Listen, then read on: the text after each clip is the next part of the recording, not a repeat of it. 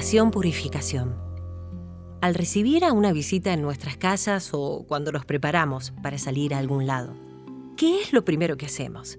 Limpiar, alistarnos, emprolijarnos, ¿no?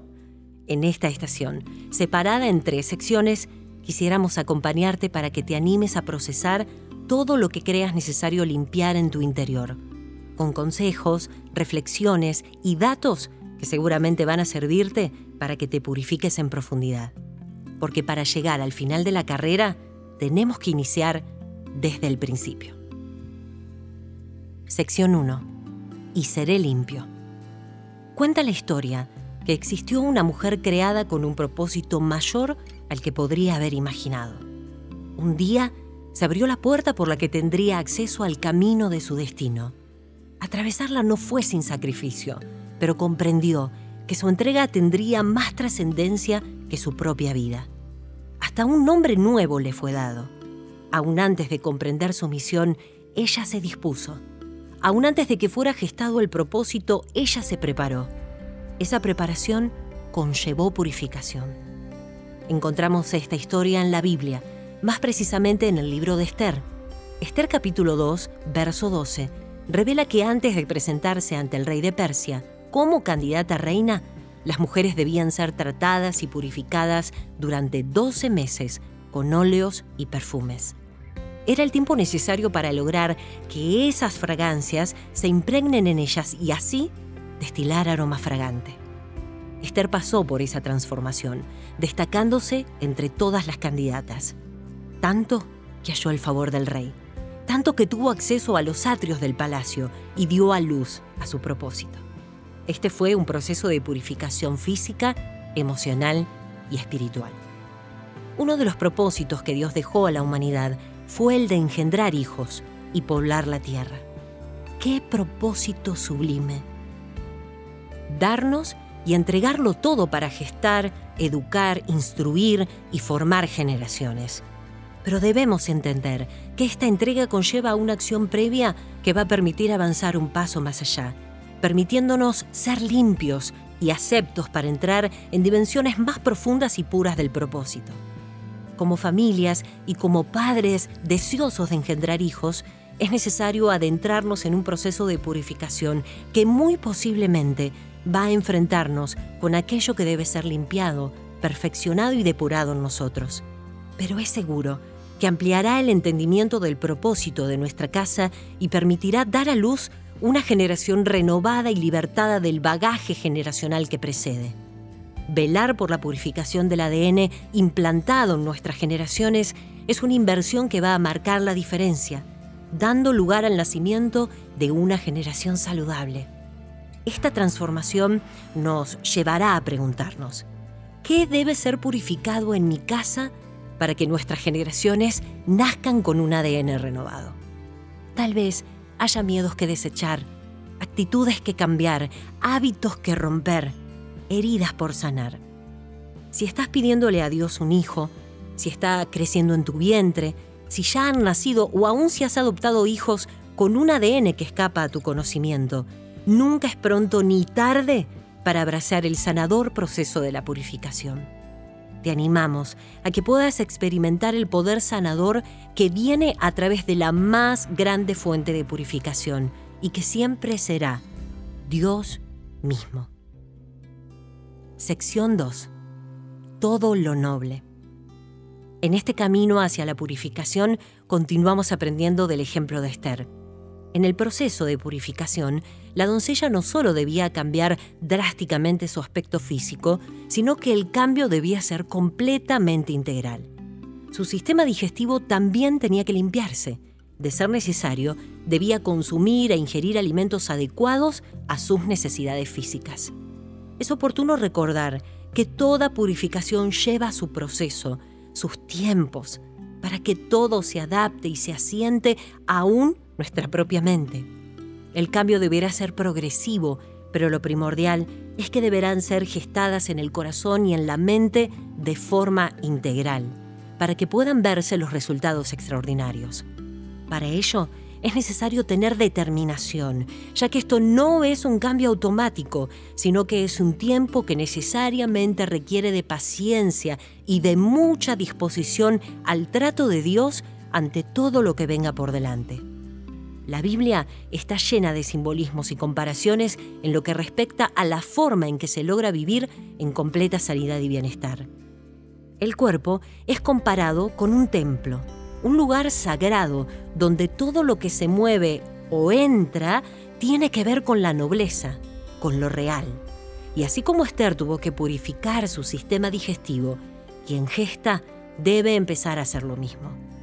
No solo por la vida que su vientre alberga o albergará, sino para tomarlo como un mandato de vida continuo, porque nuestros cuerpos son ese templo y debe ser tratado como tal. Esto significa que a partir de ahora es necesario evaluar cuánta nobleza está ingiriendo nuestro cuerpo.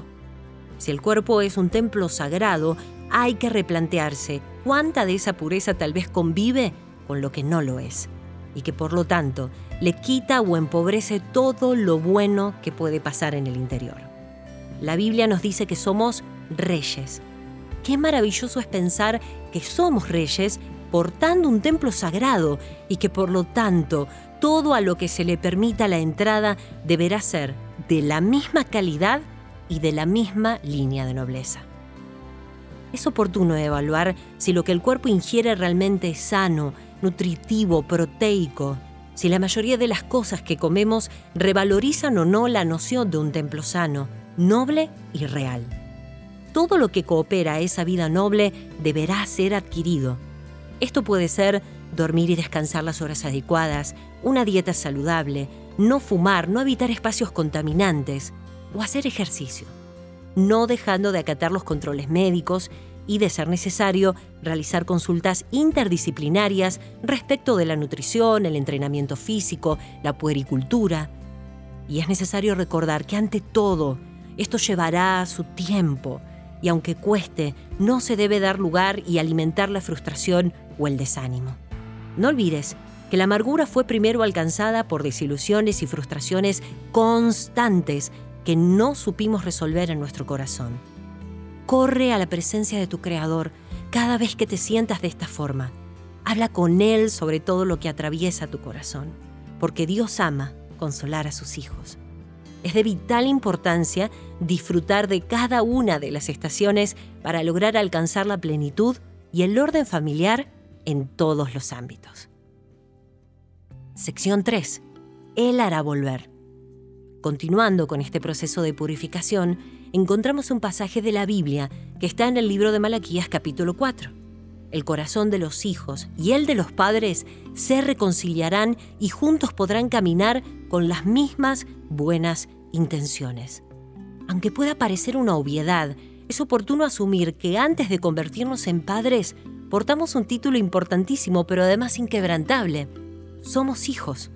Y aunque seguramente muchas veces existe el planteo de negarse a repetir los errores que nuestros padres han cometido con nosotros, esto no quiere decir que los roles de hijo o hija estén completamente sanados. Hay algo seguro. Los padres y los hijos perfectos no existen. Por eso, seguramente todo hijo ha experimentado diferentes pensamientos de justificación respecto de sus propios padres, como por ejemplo respaldar algún maltrato o una actitud, llamándola como normal, porque así fue educado en su casa. Este tipo de pensamientos pudiera ser un escudo de autoprotección para no sufrir, pero muchas veces es palpable el sentido de falta de cariño, la carencia de un abrazo, de un te felicito, hijo, que lamentablemente nunca llegó, o un estoy orgulloso, que jamás salieron de los labios de nuestros padres. Por eso es común autoconvencerse de darles a nuestros hijos todo lo que no nos dieron a nosotros. O tal vez hay hijos que han sido llenos de cosas materiales y las palabras que han estado acostumbrados a escuchar de sus padres a lo largo de toda la vida fueron reclamos, excusas y culpabilidades. Hay padres que pudieron haber sido posesivos y luego logrado formar hijos que terminan haciendo deliberadamente lo contrario a lo que sus padres quieren.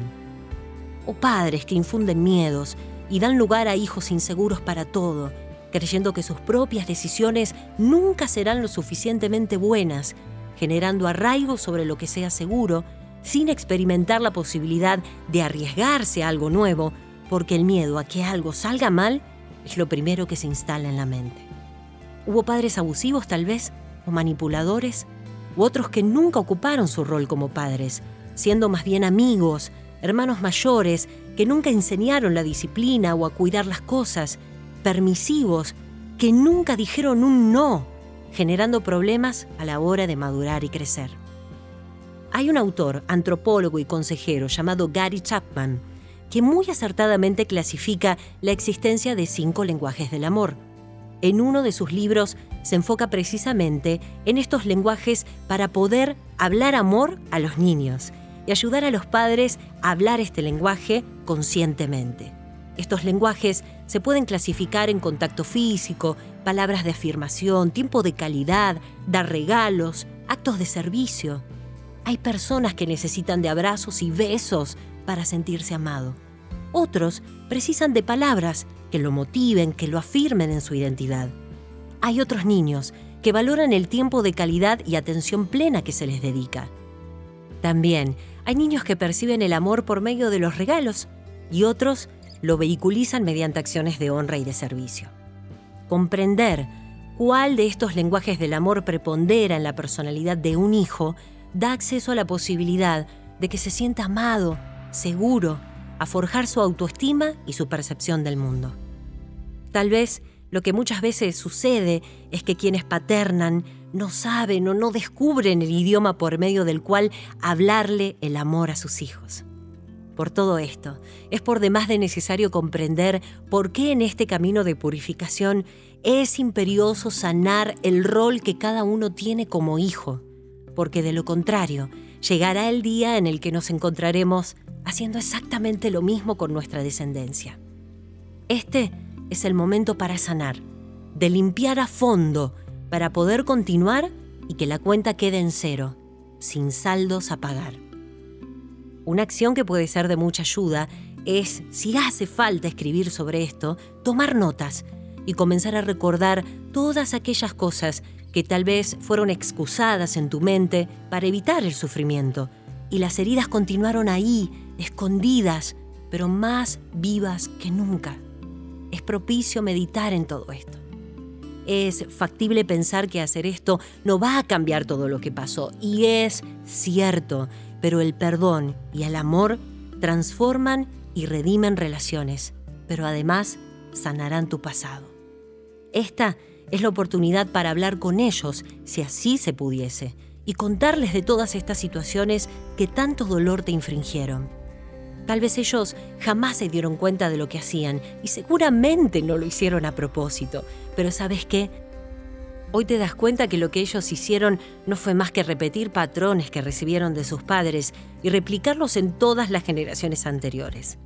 El desafío es el de cortar con todo esto. El corazón de los padres y el de los hijos se reconciliarán. Esa es la promesa de Dios para todos. Una oración de perdón y de restauración es el medio para empezar a sanar y purificar de un modo trascendental y necesario, tanto para nuestras vidas como para las generaciones que vienen. Por eso, y más que nunca, necesitamos sanar nuestra identidad como hijos antes de ser padres. Te invitamos a que juntos hagamos una oración y reflexiones sobre todo lo que debe ser purificado dentro de tu ser. Que te examines, pero con el amor de Dios, que va a mostrarte con delicadeza y precisión lo que aún sea necesario procesar. Te animamos a que seas libre de todo miedo, de toda culpa y de cada remordimiento. Estás haciendo esto en el momento justo y Dios hará una obra completa y restauradora si es el anhelo de tu corazón. Dios te ama y bendice el fruto de tu vientre y el de todas tus generaciones. A continuación, te invitamos a que reserves unos minutos más para ser ministrada en tu corazón y que a través de estas dulces melodías puedas hablar con Dios. Purificarse es querer vivir pensando en todo lo puro, en todo lo noble, en todo lo que trae orden a nuestra vida. conservadas en el amor de nuestro Padre. Y es lo que deseamos confesar con esta canción. Porque para llegar al final de la carrera debemos comenzar desde el principio.